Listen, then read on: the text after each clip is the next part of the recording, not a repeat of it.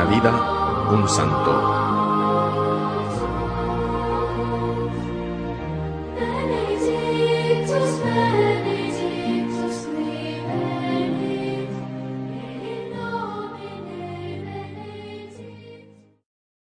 San Efrén logró ya durante su vida gran fama como poeta y compositor de himnos religiosos, y en la antigüedad fue el más grande poeta cantor de la Santísima Virgen. La Iglesia Católica lo ha declarado doctor de la Iglesia y los antiguos lo llamaban arpa del Espíritu Santo. Tenía especialísima cualidad para escribir poesías y San Basilio dice que era tal la estimación que los antiguos tenían por sus escritos que después de las lecturas de la Sagrada Escritura en varias iglesias se leía alguna página escrita por este santo. Efrén nació en Nísibe, Mesopotamia, Irak, en el año 306. Él afirma de sí mismo que desde joven no le daba mucha importancia a la religión, pero que cuando le llegaron las pruebas y los sufrimientos, entonces se dio cuenta de que necesitaba de Dios.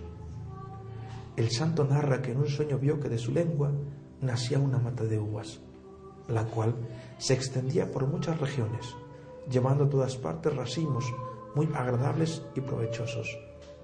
Con esto se le anunciaban que sus obras se iban a extender por muchas regiones, llevando alegría y agradabilidad.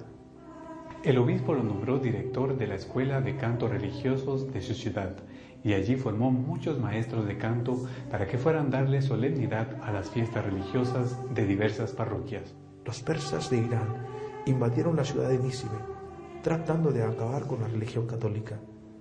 Entonces Efrén, junto con gran número de católicos, huyeron a la ciudad de Edesa, y en esa ciudad pasó los últimos años de su vida, dedicando a componer sus inmortales poesías y a rezar, meditar y enseñar religión a cuantos más podía. Para mejor inspirarse, nuestro santo buscaba siempre la soledad en las montañas, en los sitios donde santos monjes y eremitas vivían en oración y en continuo silencio. Allí, lejos del remolino de la vida social, les llevaba mejor la inspiración de lo alto. La humildad de San Efrén era tan grande que se creía totalmente indigno de ser sacerdote, aunque las gentes lo consideraban un gran santo y su vida era la de un fervoroso monje o religioso. Por eso prefirió quedarse de simple diácono.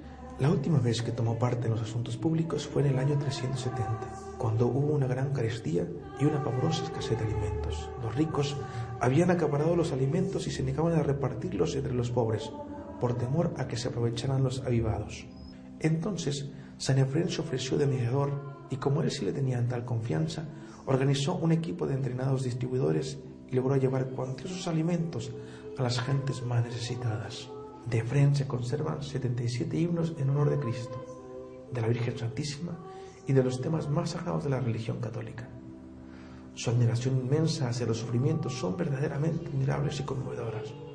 Con razón las gentes lloraban cuando lo escuchaban o cuando leían sus emocionantes escritos. Por Jesús y por María tenía los más profundos sentimientos de simpatía y admiración. A María la llamaba siempre Madre de Dios su muerte sucedió probablemente en junio del año 373.